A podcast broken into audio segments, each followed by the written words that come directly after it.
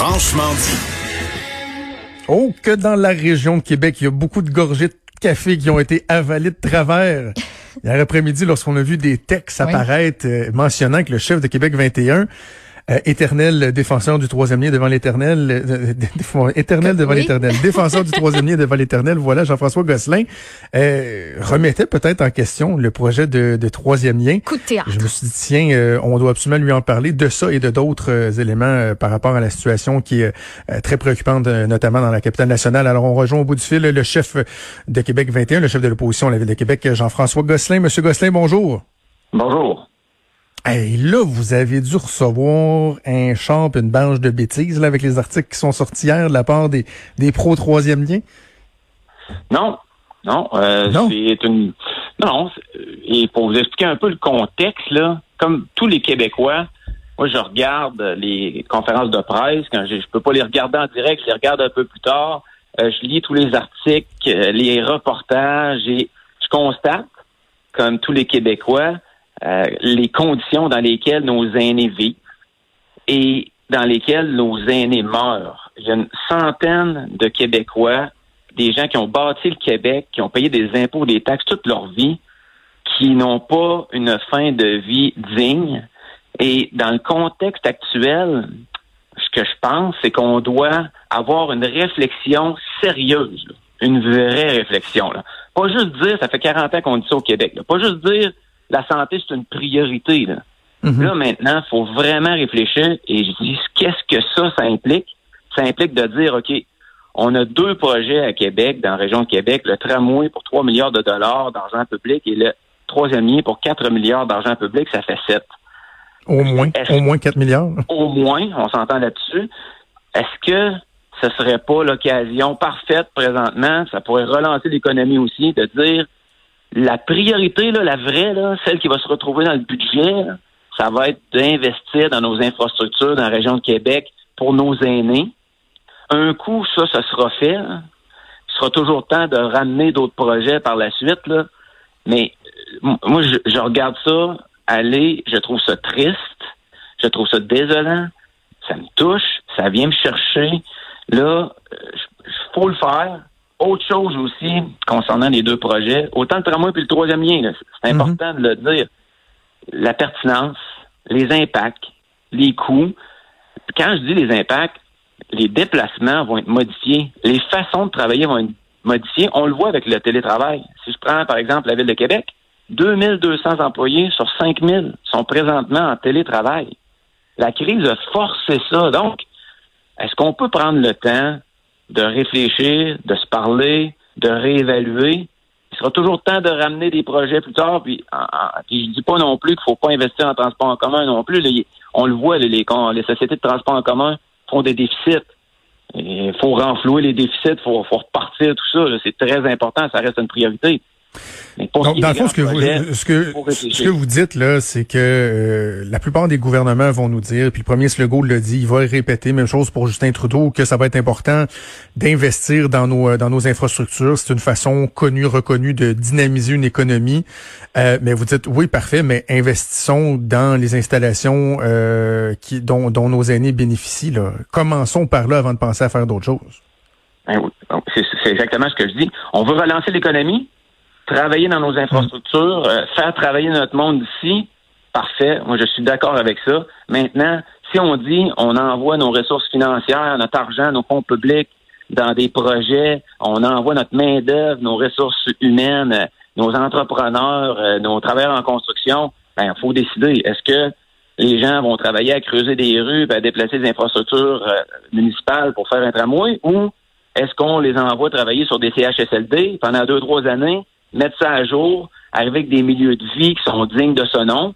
J'ai écouté la, ministre McCann qui nous disait que dans plusieurs CHSLD, il n'y avait que 10% de visites.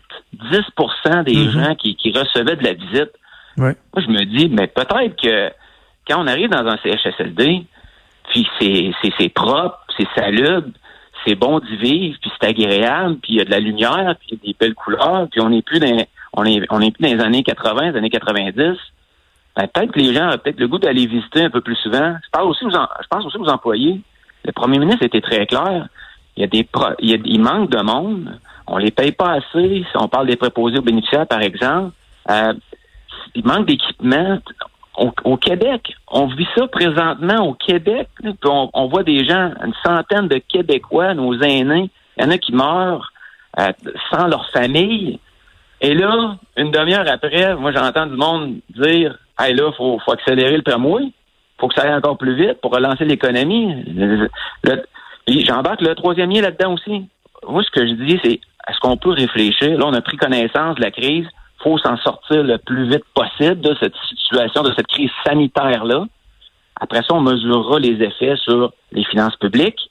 Puis on dira, bon, quelles sont nos priorités? C'est, faut prendre le temps de réfléchir. moi, je ne suis pas fier de ce que je vois tous les jours. Ça me touche, ça vient me chercher. Puis je dis toujours aux gens, c'est pas des statistiques, c'est pas juste des statistiques. Là. Les, le premier ministre pense qu'il fait bien lorsqu'il lorsqu'il fait son bilan euh, quotidien. C'est pas des statistiques. Là. Ce sont des gens, ce sont nos parents, ce sont des grands-parents, ce sont nos, des oncles, des tantes, des frères, des sœurs. C'est du vrai monde. Puis moi, je suis pas fier. Ça me touche, ça, ça m'attriste. Je dis, faut se réaligner sur les bonnes priorités, aux bonnes places. Okay. Ce sera toujours temps de, de, de faire d'autres projets. Si je prends encore une fois la région de Québec, par exemple, avec le tramway, les études de la ville démontrent que c'est 2041 avant d'atteindre une, saturation du, réseau actuel et de pouvoir passer à un, mode de tramway. On a le temps, là. On a, on a 20 ans devant nous. Il faut, faut prendre le temps de recalculer nos chiffres aussi d'achalandage. Donc, je pense qu'on est capable de faire ça au Québec. Arrêtez de le dire que c'est une priorité, les aînés, de la santé, et de le faire, que ça se retrouve dans les budgets. Donc, on comprend que vous n'êtes pas soudainement devenu euh, anti-troisième lien, mais que vous faites une, gestion des, euh, des, priorités. Je trouve, euh, sincèrement, je trouve la, la, logique, elle est implacable, Monsieur Gosselin. Je veux absolument vous entendre sur la situation économique de la région de Québec. Hier, Madame Dessade, l'Office de l'hôtellerie là de Québec, nous dévoilait des chiffres à l'émission qui sont vraiment, vraiment euh, inquiétant. Des pertes de 300 millions pour l'hôtellerie, des taux d'occupation en ce moment qui avoisinent le 3 un taux d'occupation anticipé de 20% pour l'année par rapport à 70% l'année dernière, un taux de chômage en ce moment à 94% Bref, la situation est très préoccupante avec la particularité très touristique de la ville de Québec. Vous voyez l'avenir euh, comment, M. Gosselin? Faut le dire, c'est une catastrophe. C'est catastrophique. Et moi, je, le répète souvent, c'est pas la faute des, entrepreneurs, des hôteliers, des gens d'affaires. C'est une, une crise sanitaire. Euh, c'était, c'est pas parce qu'ils ont mal fait leur travail. on, s'entend là-dessus.